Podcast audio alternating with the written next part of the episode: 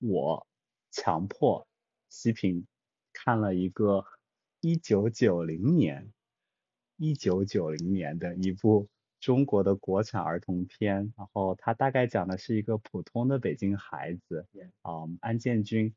他在可能亚运会哦，那可是中国第一次举办亚运会的前夕，哦、预备成为一个，他是表演军体拳的一个普通队员的这样，先是被选拔没有过，然后后来通过老师给他建立自信，他自己又通过勤学苦练，终于呃站在了舞台上，然后在亚运会的赛场的开幕式，他证明了自己，就这么一个，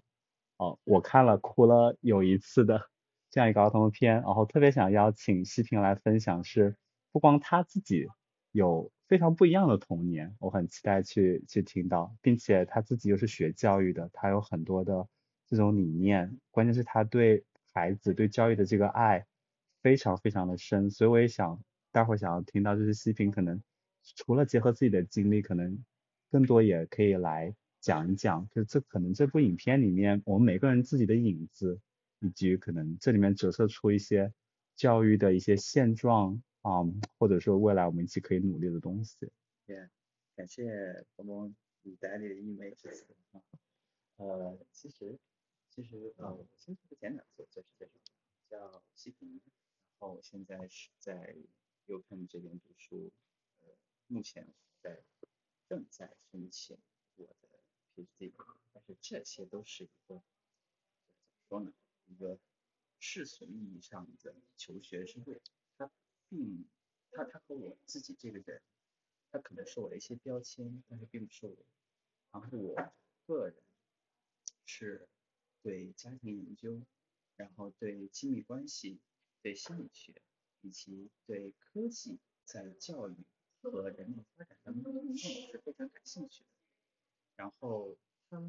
就是这个内容跟我的这些上学的标签或者说学位的标签不同的是，我可以感受到这是我的天命。然后我要在这件事情上面去往前走，所以嗯，无需记住我这些学校啊，然后学位啊、PhD 啊等等等等这些标签，你只需要记住你的基平叔叔，他是一个对人很感兴趣，然后对人的苦难以及对人的成长一个一个认识，然后也是你的 daddy 的。绝对是这样的，蹦蹦，嗯。也许你长大的时候，我们就会用上一个 app，这个 app 呢，大概记录你爸每天花多少时间在手机上，然后管别的事情，然后忽略了对你的关爱。那这个 app 如果有的话，很有可能是你西平叔叔他在未来的 PhD 期间刻苦攻关的一个结果。我为你自己开发了一个私人定制的 app。对，然后告诉我可以怎么做啊，特别好，特别好，然后。我们先回顾一下那一部短片吧，《我的九月》啊，你印象中你记得的情节有哪些？其实我记得最主要的情节，我们刚才已经说到，就是围绕着亚运会，亚运会之前的一次筛选，嗯本身安建军是被选中了，嗯，然后因为这个名额好像是临时出了一些变故，不够了，所以又呃，所以那里面人多了，所以要剔除出来两个人。然后这个时候，两个主人公就登场，一个是安建军，一个是刘庆是叫刘庆对，对，他们俩就就会从这个队伍里面踢出来。安建军是因为在队伍里面，可能是因为老师觉得他表演不太到位，嗯，他动作慢半拍，好像，哦，自己的能力没有多受到认可，所以被踢出来。然后这个刘庆说呢，他要和他的爸爸妈妈，呃。去美国去看亲戚，好像是说他有个姥爷在台湾，是他主动是他主动放弃。对对对，是去台湾，是去这个是去看他姥爷，看他亲人，对，所以被被他自己临时主动，所以呢，呃，这两个小朋友就是在这个时候就解下了一个。他们好像看似是相似的一个轨迹，但是却是不一样的，不一样的。然后后面又到了亚运会，得到开始之前，这个安建军经历了一系列的事情之后，他想要证明自己，因为他一直是一个不被重视、不被看见的个体，所以又经历了同伴的嘲笑，好同伴的我不知道可不可以称为同孤立，然后经历这种事情之后，自己利用自己的行动去重新建立自信。然后在一次表演，在一次演练当中证明自己是可以打好这个军体拳的，然后又被选中参加了这个亚运会的这个表演，最终完成了一个一个算是在他在当时的一个梦想吧。但是这个背后并不仅仅是在亚运会表演一套军体拳这么简单，它包含着一个孩子自我自信的一个从。破碎的这一部分，然后到重新建立的这整一整个过程，所以就会非常。对，其实就像你刚刚提到的，除了这两个孩子的主要演员，应该还有一个呃新来的班主任，嗯，呃高老师，对高老师，这个高老师他就是很快注意到了，可能是安建军他的情绪，因为他没有他被刷下来之后，他去做一段家访。我记得他好像高老师的视角特别说到，他发现安建军是成长在一个呃比较传统严格的父系家庭，他爸爸很严格，嗯，啊话也不多，然后他的他是一个后妈，他后妈因为身体在剧中是因为身体的原因啊比较弱，也不太说话，所以好剧中是说因因此可能导致了安建军他本人比较。不愿意，不太敢去表达自己的这样一个性格，然后他在同学中也常被人称为安大傻子。他上课也没有给过机会，好像完整的发言，所以这一切都是高老师他家访之后发现的。嗯，高老师他很愿意走进这个安建军，他给他特别的鼓励，他甚至放下自己的身段，他他主动跟安建军说，别人叫你叫安大傻子，然后他说其实我。我这个老师小时候，别人也叫我啊，叫我高二傻子，然后说咱们就以后你叫我高二傻子，我叫你安大傻子好不好？然后我记得那一次那个镜头就是那个安建军他就露出了笑容，刚开始他非常胆怯，不敢不好意思叫一个师长，自己班主任怎么能叫？但后来就是哎高二傻子，嘿嘿嘿，然后安大傻子，然后他们就这样，这个老师就这样跟一个孩子就是一个非常平等的关系就建立了。对。嗯，到后来还印象挺深的。为了鼓励这个安建军建立自信，那个老师还给了一本心灵鸡汤一样的书。对，如何成为一个强者？如何成为一个强者？然后，然后，然后好像就是安建军还很认真的看，他会认真的模仿。他说：“哎，我要进行自我的积极暗示。”他当时有个胖子，有个有个好朋友，一个胖子来家里看他，然后发现哎。那个安建军怎么头上像个日本人一样，就戴一个必胜，一个一个头戴，然后中间画一个红点，说必胜。然后安建军说，我读书时就是戴这个，这个叫正面激励。对，正面积极暗示。连那个胖子，就那个配角，他也意识到说，哎，难道这个安天君是自我意识觉醒了吗？所以其实看到那里的时候，就发现，嗯，这部影片其实想要表达的，比他表面上演的还要再深。对，然后。看哆啦 A 梦。哎，有哎，有哎，断断续续的，可能动画片看过多一点。你刚才在提到那个他戴上就那种日本的类似于武士道一样的那个那个头头服，对，他就让我想起了，我感觉是在那个年代，因为日漫非常的风行。对。在那个年代，可能大家都接触过机器猫和哆啦 A 梦的故事，然后在这个里面，大雄就是这个里面的主角。对，所以说安建军在这个电影里面的角色，他很像大雄当时的处境，不被重视，然后和家庭本身也没有非常深的交流。嗯。然后家庭可能会比较权威一些，同时在学校里面也会被自己的朋友所所。嘲笑，嗯，然后也没有非常突出的学习或者运动方面的成就。对，对，准确的说，就是一个男孩子如果没有任何可以吸引女孩子目光的时候，就会觉得挺自卑的。啊，是的，可能安建军，我不知道这个里面有没有对对青春期啊，或者说是也许还没到，他们那时候在小学哈。但是绝对是有这种感对，觉，对是。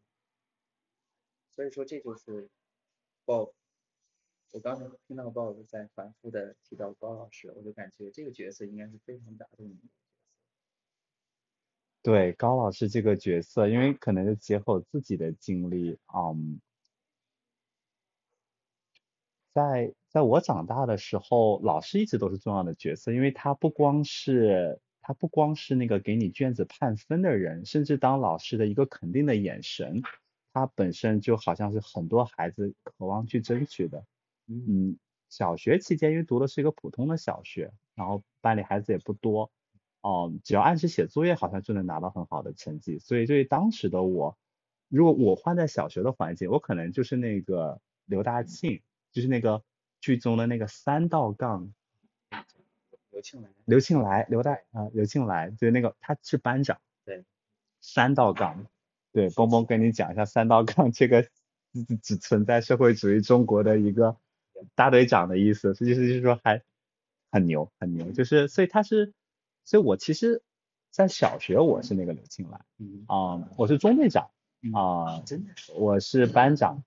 然后考试拿双百分嗯，因为在那个相对平庸的环境，只要稍微努力听话，然后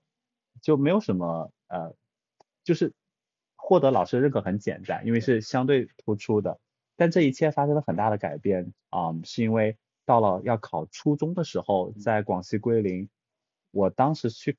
考的那个中学，相对来说是算最好的，是一个封闭的军事化管理的一个中学，嗯，当地人叫它叫二附中，就是广西师大附属中学，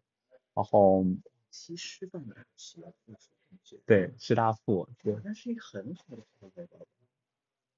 这个难道名声在外了吗？就呃，广西师范大学，我是知道，它出版社很好，出版社对超级，对我。很喜欢它的小东西。是。然后它的附属中学，我感觉也有所不同，它应该是全国非常好的学校吧，全国范围。哇，那真的是看来二附真是走出了广西了啊，二附我不太清楚对，我好像知道它在附属中学，好像。就是对，呃，legal name 它的那个法律名字在外面就是广西师范大学附属外国语学校，哦、当地人叫它叫二附，因为还有一个学校叫一附中，嗯。但我们就叫二附或叫就叫师大附好了。OK 然后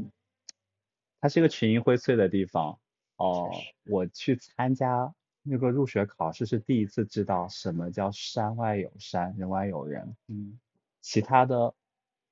重点小学派嗯去的人都感觉是参加过各种奥赛啊，有备而来。嗯而我在那一次考试之前还不知道，竟然有选拔入学考试这种事情的存在，没有嗯任何的额外补习。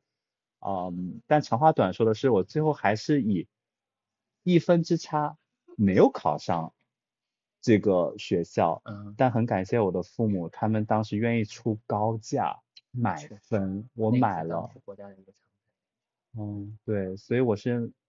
倒数买进去的，嗯，就差一分就到倒数。因为所有考进去的人，他们分数都在前面，所以差一分就是倒数了。哦，我在后，我后面可能还有一些更有钱的孩子，他们是买了更多分，我们就是进去，嗯，对，所以所以很快啊，我在这个，而且这个学校，这个师大附，它是初中部和高中部六年在一个校园。而且我们班级规模和那个年级规模很小，初中一届就三百五十个学生，七个班，高中就是三百个学生，六个班，一个文科，很。很很大很小规模的学校，所以其实一个典型的熟人社会。然后又因为是住宿制，我从六年都住在宿舍，所以是跟其他的男生在一起，所以相当于是没有任何同一个班。哇，同一个班，对，同哦对，三年不换班哦，那里没有什么火箭班、普通班、自修班，每个班按老师的话说都是重点班，对对，所以初中的人百分之七十都去了同样的高中，所以我的高中很多青春期的一些困扰和和压力来自于完全是初中那一帮人是一样的。但简单来说，这样的安老师的角色很不幸没有在我身上出现，是因为在这样一个人才辈出的呃师大附中二附这样一个地方，我我完全没有任何的突出的点被一个安老师所看见。然后当时所有的班主任和老师，各科的老师，他们当然会盯着班里成绩较好的孩子。对，所以所以当我看到有安老师这样的角色，他对一个弱势的、没有为自己发声的这样一个安大傻子的时候，我就特别感动。然后在想说，哎，如果当年我有这么一个安老师，他也关注到了我内心的需要，也给了我一本 如何成为强者，会不会会不一样。然后在在此我要打断一下，嗯，我感觉你们的 daddy 现在已经成为了一个强者，不需要怎么说，够啊，在成为的过程吧。我想，当我们能把过去这些软弱的事情分享出来，可能在成为变强的过程。但其实我刚刚说了这么多，我自己的可能里面的一个感受，我很好奇，西平，你对这个可能角色或者情节哪一段最打动你？这里面，我感觉这部电影里最打动我的情节是一个，倒不是高老师，我甚至对高老师还有些好。最打动我的情节是一个真实，也不是安建军，而是刘青嗯，而是一个非常真实的刘青就是这个孩子，他在电影当中并不是像。很多看到的这种电影角色，就是大善大恶，然后要么是纯粹的善，要么纯粹的恶，它非常复杂。它一方面有那种孩子喜欢玩，然后童真无邪，然后呃嗯，就是会有一些奇妙的一些想法，然后也会对自己做的事情感到羞愧，会主动去道歉认错。但是与此同时，他也有在长此以往的家庭教育。或者说是学校的期待之下所有的这种虚荣、傲慢、不尊重其他人等等等等，非常真实。我相信这种虚荣心还有这种傲慢，它在我们每个人心中其实都有或多或少都有。安建军放在同样的角色，会会有出来的这样一种这样一种可能我们觉得不太好的一些东西。然后在这一段。电影当中不光是安建军自己的成长，就是他不被所有人重视，然后被高老师鼓励，或者说持续的鼓励，然后自己的自信心一点一点的生长，最后完成了自我信心建立。不仅安建军经历了一个自我成长的这个过程，刘庆来他也经历了一个自我成长的过程，他是一个从极度的自信、极度的傲慢。或者说是极度的以自我为中心的这样一种思维模式之下，通过亚运会选拔的这件事情，他意识到自己好像这个世界并不是围绕着自己以自己为中心去去转的，然后他也开始意识到了自己需要去尊重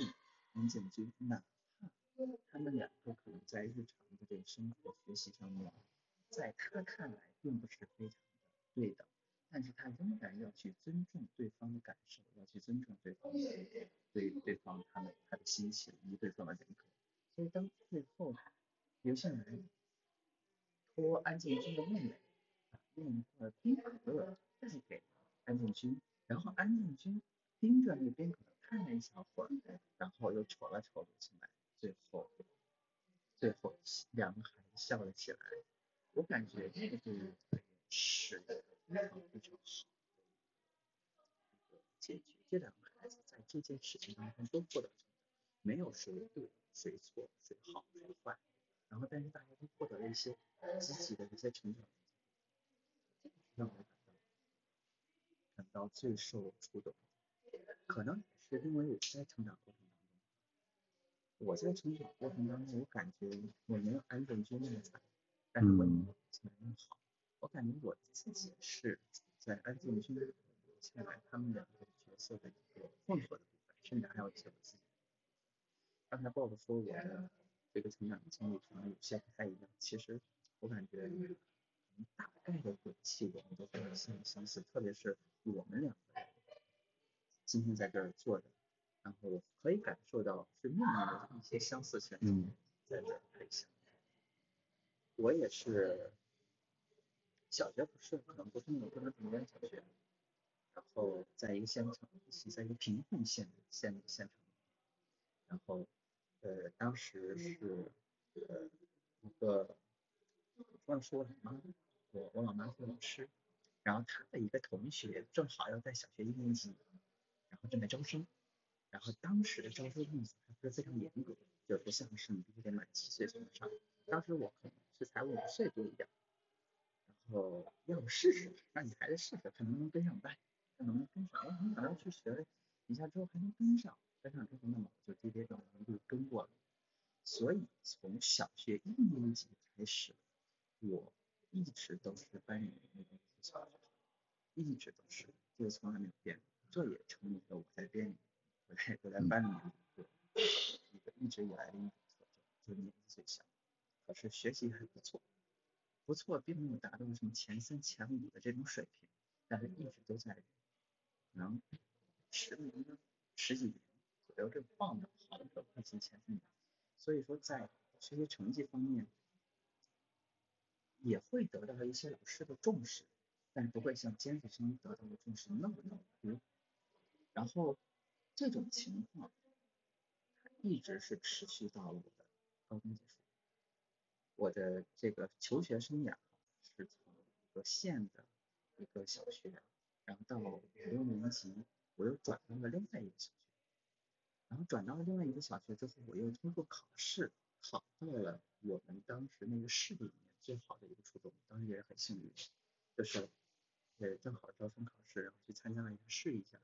本来我准备就准备在县县中学去就读呢，然后那会考上了，考上了之后又在那个县的又在那个市的最好的初中，然后又从那市的最好的初中通过中考又考到了省最好的高中生，然后也是通过考试通过中考被录取，所以这一路就走的还是比较顺。OK，我我的这个这个大概的教育背景就先这儿。在你中学到高中的这个两次更更高的考试的跳跃之后，你有你有觉得，哎，到了省重点之后，压力会明显变大吗？说实话，我在这个过程当中没有感受到太多明显的压力。我好像因为我一直都是班里面的中上游的一个位置，这个嗯位置它好是好到哪？它好是好到我没有体验过，我拿到班里或者全校前第一名、第二名、第三名的时候的这种这种习惯性，大家对我的高期待。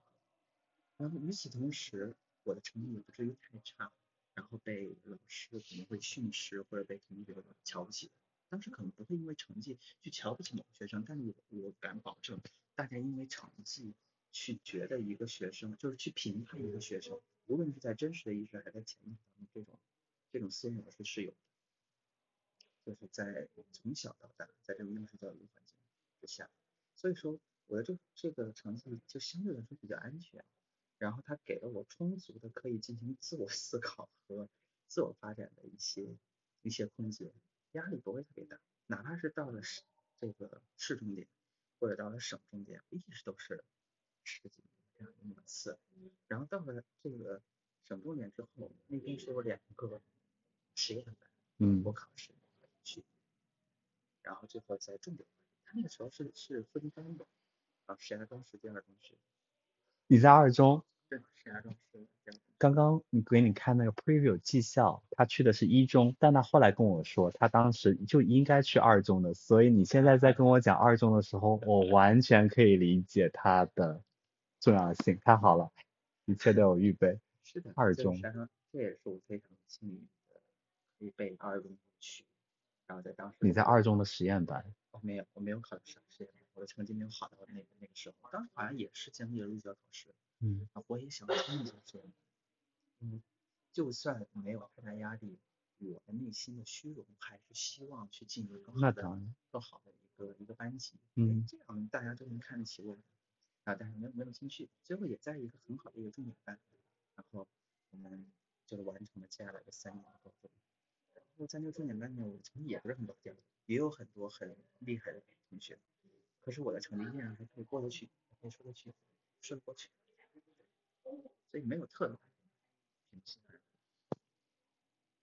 你刚刚其实呃讲到一个观点，我觉得挺挺震撼的。你说其实刘青来他那个角色，只是因为他的位置，就他的家庭环境，因为在影片中塑造就是他家里面很富裕，他甚至还有一个在台湾的姥爷，这可能是为了故意就是回应当时的一些呃局势怎么样的，但其实暗示说这个家他不光有很很好的家教，他甚至还有在海外有关系，所以他当时甚至能提到他。他那个暑假之所以要放弃亚运会的开幕，是因为他如果能去看姥爷，能让姥爷开心，姥爷给他买电脑。这是一九九零年的电脑，就可以，其实这几句台词就勾勒出一个，嗯，家底很厚的这样的一个孩子。你看他，所以这个进来，他不光是家庭好，然后他又三道杠，大队长又是班长，所以那个主角也说，老师肯定什么都听他的。也就可以见到这个孩子，他平时肯定学习和为人处事，好像有几个镜头还能表现他就是很灵敏的能观察出，哎，当时他买彩票嘛，不有一出是买彩票，然后最后这个啊刘青来就是鼓励安大傻子把那个五十块的那个中的大奖给捐了，后来有一个女士过来采访，哎，小朋友为什么为什么在捐呢？你讲讲这个为什么？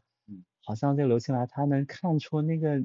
是个女记者，所以就是就是不动声色的讲了一番，然后把那个捐捐款的事情，这功劳就揽在自己身上了。是的。然后所以可以可见，这个小孩几乎就是一个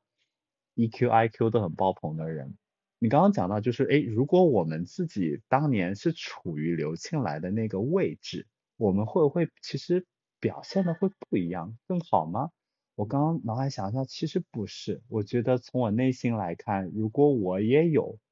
居高临下的权利的时候，我想我大概表现的也不是那种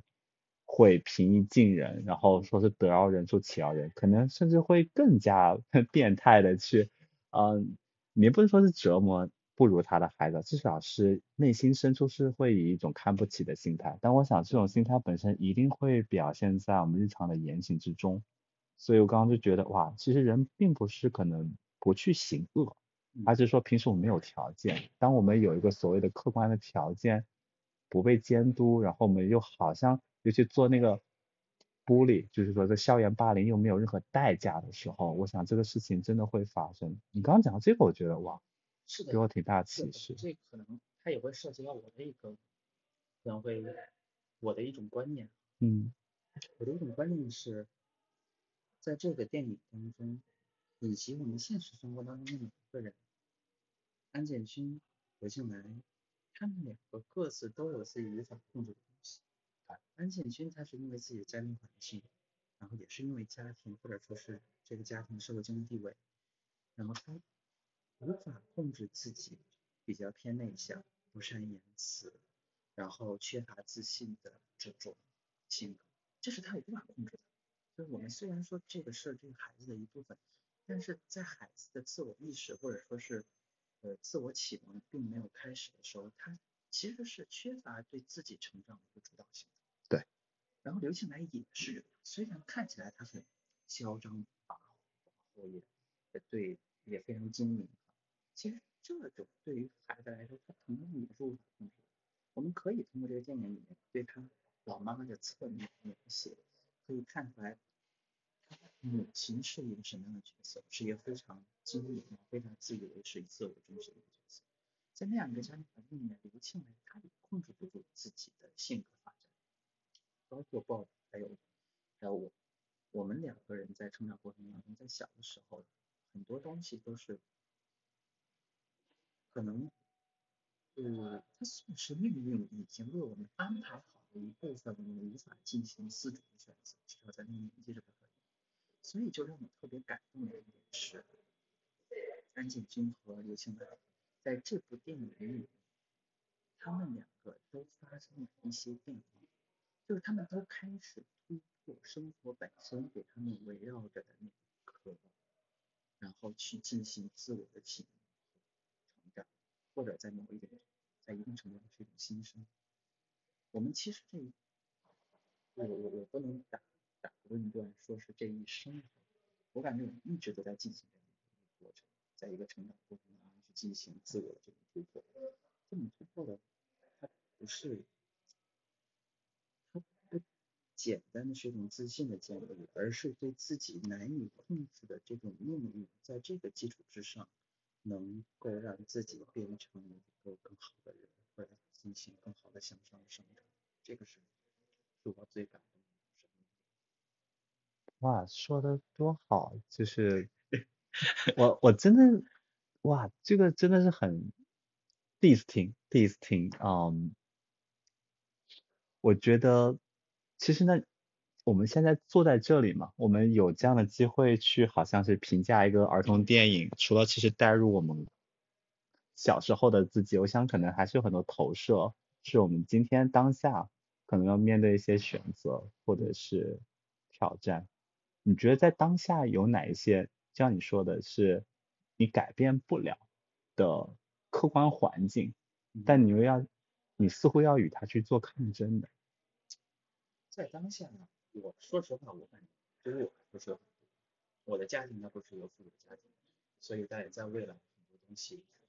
就是从很久之前开始，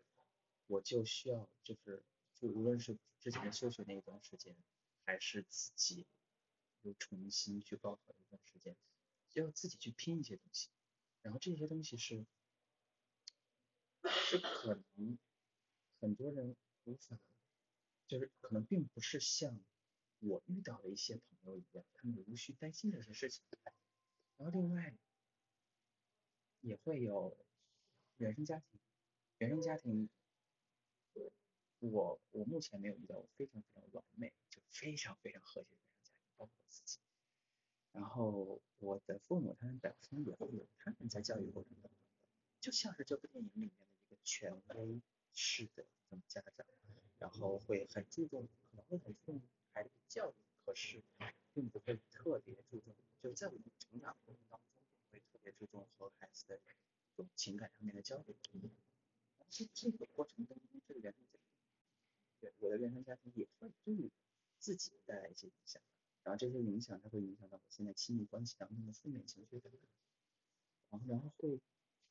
影响我跟我的爱人，我们两个的一些。一些交流思维模式，以及我对他表现出来的负面情绪，然后我也可能会有自己的一些一些解读，然后和他的并不很相符，以至于产生一些冲突。然后这个过程当中，我感觉是有很这种原自己命运当中设定的，不只是物质生活这种，我刚才提到的这种基本的层。更重要的是一种思维模式，是这种思维模式在安建军身上是可能会比较偏向自卑，然后自我怀疑，在刘青来身上就自我中心，然后在我身上可能他也会有这种在处理对亲密关系的冲突，或者在日常，哪怕是在跟豹子交流的过程当中，我是如何解读豹子的这种信息，在我的脑海当中，这也是里面有很多我原生家庭。还有我的成长环境对我的影响，包括这个时代对我的影响，应试教育我们的公益教育对我的影响。然后，特别是是因为这个电影还是关于儿童成长，跟家庭是有是有很大关系。嗯，我在家庭这个方面，我也是希望去研究家庭系统。我在家庭这个方面也是在思考我的成长环境当中，从家庭系统还有父母。如何教育我和对待我？我之前在叛逆的一段时间，我非常不满意我父母他对我和我进行了交流，还有他们俩之间的交流，因为他们俩时常会争吵，然后会有冷暴力或者热暴力，呃，热暴力还不是很多哈，更多更多的是争吵，我感觉这种争执是一种热暴力。然后以及对于我非常严厉的管教，还有这种中国比较传统的，无论是口头的贬责也好，还是还是犯了严重错误之后的体罚也好，基本上都经历。所以我我从小就觉得父母对我过于严格。然后慢慢的、慢慢的，我开始尝试站在他们的角度去思考，就是去思考，如果我也，他们两个都是从农村，就是通过考学考考上来，最后落户留在了这个城镇和城镇户口，然后读书改变了他们的命运。嗯。所以他们觉得读书和受教育是一个非常非常重要的一个，非常强调我自己的受教育过程。同时，他们没有他们的成长体验都是那种大家庭式的，有五六个孩子的这这种家族，父母本身对于他们也没有足够的这种关注，所以在他们的原生家庭里面也没有受到过如何作为父母去。训练或者说是熏陶，所以在成为了父母之后，我作为他们的孩子，然后也就进入到了进一步进入到了这种循环之中。可是我承认，我必须要承认，这个是一个进步，就是他们会更加更更加着重于孩子的教育，然后呃可能我在教育上，在学习上面的很多，无论是买书啊，还是很多东西，他们哪怕再再累。包括父母身体，以及身体再不好，也会尽力去满足我的要求，同时为我提供一个安全、稳定和在一定程度上面会受人尊重的这样一种家庭氛围，然后以及去培养我在对人待人接物方面的良知，然后还有还有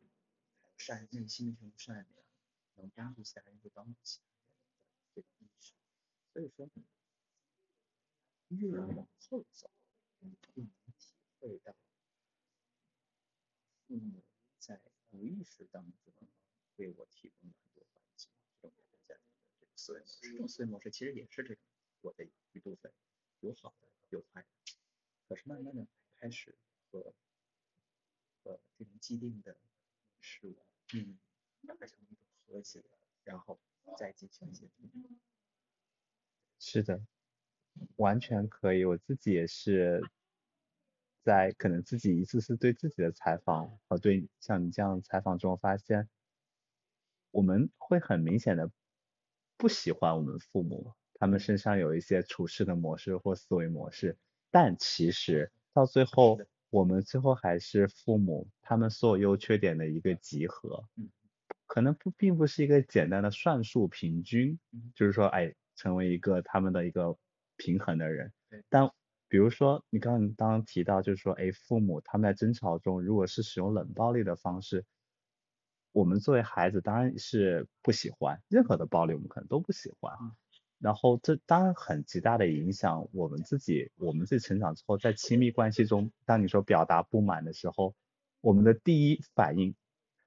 在对方看来，也许就是反映我们当时在我们小时候看到那个冷暴力的时候的样子，可能是更像父亲，也有可能是更像父母亲。但无论如何，就像你说的，我觉得其实陪伴我们成长的父母，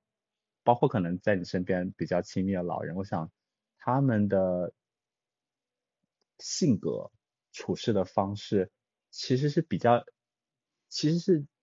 从根本上是影响和塑造了我们的一个基本的你说的思维模式，尤其是在没有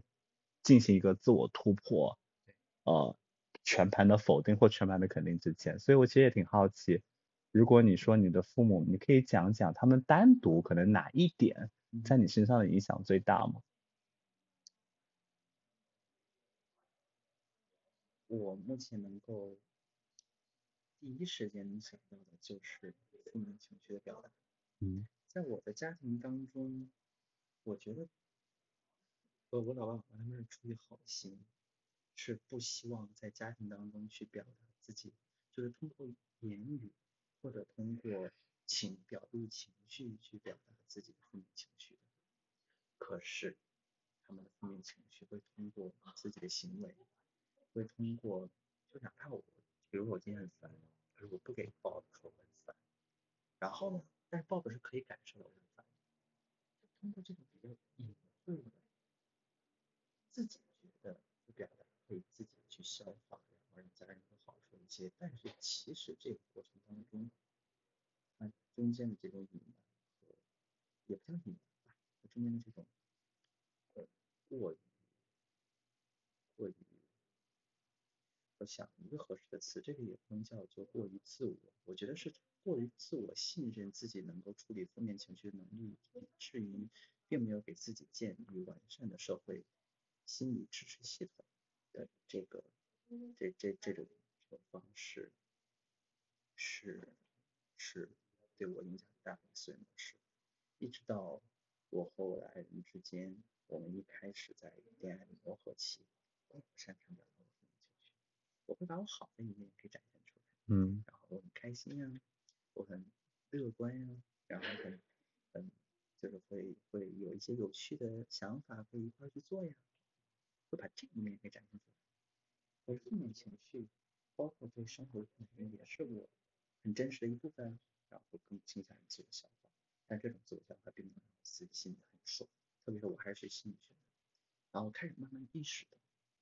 一个和外界连通的心理支持系统。所以，所以在这几年范围之内，我一开一直在对这种思维模式做一个突破。突破的就是如何去合适的表达这种负面情绪和对待自己。这种对待是把它当成自己自我的一个成长机会，而表达是通过这个负面情绪跟其他我的亲朋好友很重要的人去建立一种连接。大概就是这种后面我其实刚刚只是 诧异于西平他在非常理性的、非常就架构上的去探讨他自己对于父母可能这种冷暴力所形成的原因和一个解决。当他提出一个社会心理支持系统的时候，我在想说，没有人在吵架的时候还会意识到自己并没有一个 连通外界的社会心理支持系统。要是呃，特特别棒，特别棒。我觉得你刚刚给我一个很大的启发是，比如说，呃，我的父母他们呃，一个性子很急，一个性子很慢。那我妈她性子很急，我我爸爸就是一个慢性子。呃，一个最好的一个冲突的一个点，一个例子就是说，我们说赶飞机或赶火车，对于这个出发时间到底提前多久到，这永远是一个家庭的一个常态。我妈妈就是会觉得提前一天要收拾好东西，可能是提前一个星期就开始要预备收拾东西，然后提前三到两个小时到候车厅或候机厅，她觉得这叫守时。我爸是觉得就是只要在出门前打好了包，然后还有五分钟发车或发机，他觉得到了就是最好。因为我爸他甄选原则是，嗯，凡事要最大化的利用资源，他觉得等待是浪费，所以对于他来说，等五分钟够了，就有很足够的时间缓那个缓冲。在我妈看来，三个小时的等待是为了避免可能性的那个延误，对，所以我很少，我甚至我觉得我们家并没有说家庭出游这样的事情，我甚至怀疑就是因为可能他们是美好的对。对对，在这个，然后所以当是啊，所以当我自己回顾我自己长大，我的性格应该是在我父母这种急性子和慢性子中取到了一个偏我妈妈就是那个急性子的一部分，它有它的好处，嗯，让我性子，对它的好处让我说，哎，常常没有拖延症，嗯，对，因为很急，所以说在一个代练下来之前，内心给自己先设了一个呃更高的期许吧，然后就方号就就沿着那个去做，这是特别好的。可是它带来给我带来一个困扰，它其实就是说我没有因为很着急的去去反应的话，常常只是一种被动的反应，它不是一种主动的思考。再加上没有足够的时间来观察、吸收别的不同的意见，所以常常只能形成一个比较片面的一个比较武断。对，常常就是这种着急去做，武断去行，然后但最后如果结果碰巧不如人意的时候，又会很快的进行一种自我否定，所以这是一种，嗯，我觉得这在我身上的，对。对，我就觉得自己在这方面就是，哎，好像真的就是受到父母的影响，虽然可能我也会觉得我妈妈是不是提前三个小时候机是有一点过了，但在我的可能内心的一个舒适区会觉得那还是要提前一个半小时。所以说其实从本质上我还是像我妈妈那样看待这个世界，觉得早做打算早做准备，宁愿等也也呃也不要也不要也不要失去上车的机会。所以从另外角度就是我看待这个世界，嗯，常常是一种哎。那英文就叫 risk averse，我在想可能中文的翻译可能叫是风险逃避型的，所以说就是，嗯，其实不光是理财，虽然这个概念在理财中，别人会问，哎，你你对理财的需要是，哎，你是要更高风险、更高收益，然后给你可能一种投资理念，还是说像啊风险规避型的，那可能有不同的那种更保险的，但是没那么挣钱的什么理财产品，然后。我就发现我的我的本本我更是那个风险规避型的，但不知道为什么，我可能受到的教育或外界的刺激，让我可能更加去追求那个高风险的东西。后来发现，哎，原来这个高风险的追求，原来是从我爸那来的。我爸他就常常不满足于在他的工作之中的一份死工资。他可能就是想要研究，以前有中国有集邮的热潮啊，他也想集邮，好像没赶上。后来又有什么集集很多那种收藏品，他就想要去研究。嗯，他出发点是好的，他就想说，在一个死工资之外，他有一笔额外的投资，万一看准了，翻很多倍，然后就可以给这个家，给我一个更好的一个财富的未来吧。所以其实虽然我自己也会。说实话，会越来越觉得，哎，我爸是不是太激进了？因为有的时候他可能会要去去借钱，他可能会去借钱来完成一些可能超过我们家能支付能力以外的这样投资。对，但你可以想象，他们两个的商量就就会 有冲突，所以，所以我自己，所以我我其实就是他们一个矛盾的一个综合体，嗯，所以他们一切的优点。我希望我是继承了，但是他们就像你说的，他他们的思维模式的一个定势，从很长的时间也是就是影响了我呃的一个思维模式。嗯，你刚刚提到了一个人，他可能还是会有突破，我其实挺感谢的。我觉得今天能在这里跟你聊，我就觉得我们两个应该是各自在某个时间点是完成了一次。自我觉醒和自我突破，我知道你在选择退学的那一刻，其实就已经是一个自我突破。我自己可能很难说得清楚哪个点我自我突破，但我感觉好像等我回头看的时候，我已经是在那个自己想要去突破原来自己可能内心负面标签，去坚持去做我以前认为不能做的事情上，好像已经走得很远了。嗯，其实我其实挺好奇。啊，父亲现在已经是个强者。对，啊，这个小小的标题，他只是说，哎，我们只是推荐一个一个最好的 recording，在一小时之内。哦，那刚好我们就还有十分钟的余量。他倒不是手机没有了，我当时特别担心是不是内存满了，然后我们精彩的内容不能被收录。然后原来一看，他只是说普通人的可能他的注意力只有一个小时。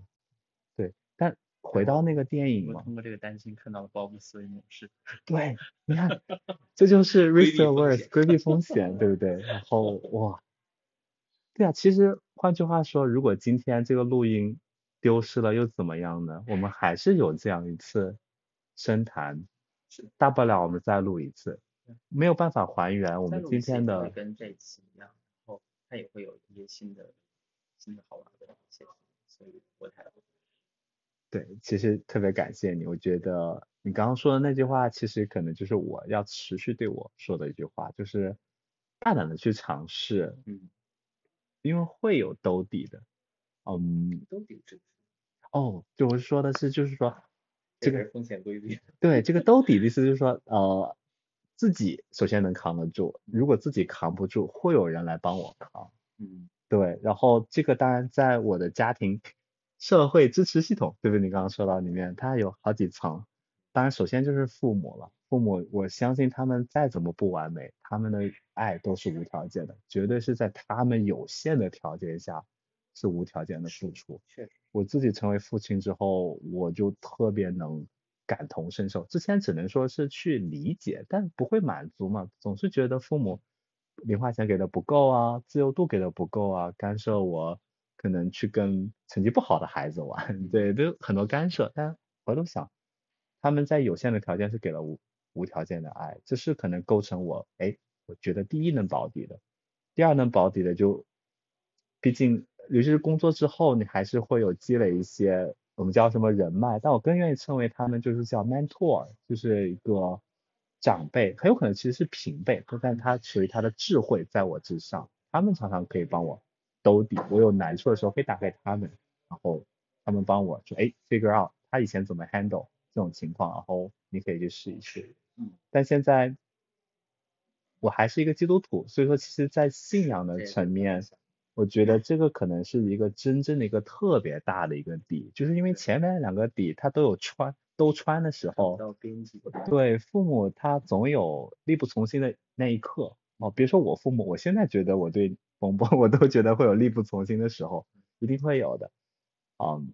，mentor 朋友总有联系不上或者是帮不了忙的时候，但很感谢，就是在神里面。他是无穷无尽的，我完完可以依靠的底，所以，我我其实我在美国我经历过失业，呃，这段我没法跟你讲过，哦，我的亲密关系的开始，从那个从谈恋爱到结婚的那个关键的求婚阶段，是我在美国人生的最低谷完成的。哇，嗯，当时是，想说报名好幸运，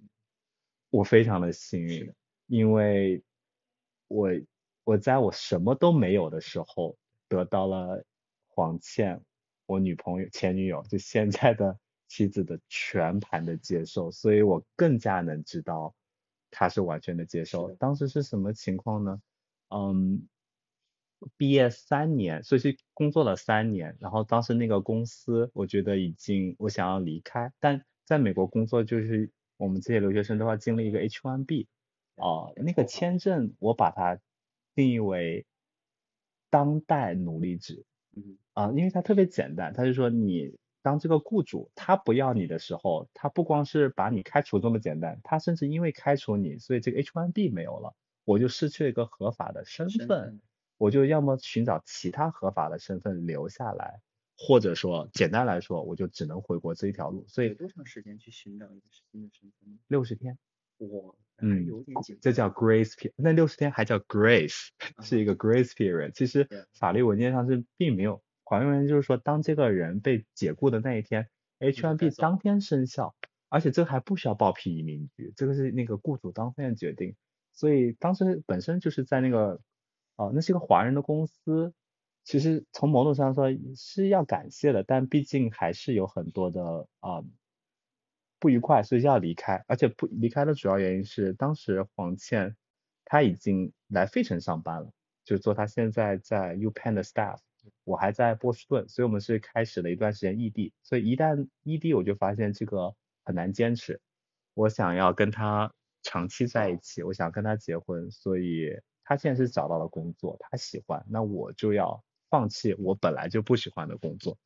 哦，但就在我放弃。我刚想去跟我老板去谈，我主动离开的时候，我老板当天好像仿佛就是不知道从哪儿，他主动那天就跟我说你不用来了，然后我们为这个事情还还有一些情绪上的一些小的冲突，但简单来说，在那一刻我失去了四样东西哦，失去了工作，所以也就失去了收入。然后当时我还开车，那是公司给我配的车，因为我的工作需要开车。然后我当时是租的房子，我租的房子本身还就是我老板他有个投资房，所以我是租了他的房子。所以因为这个关系的解雇，哦，我同时失去了工作、收入、身份、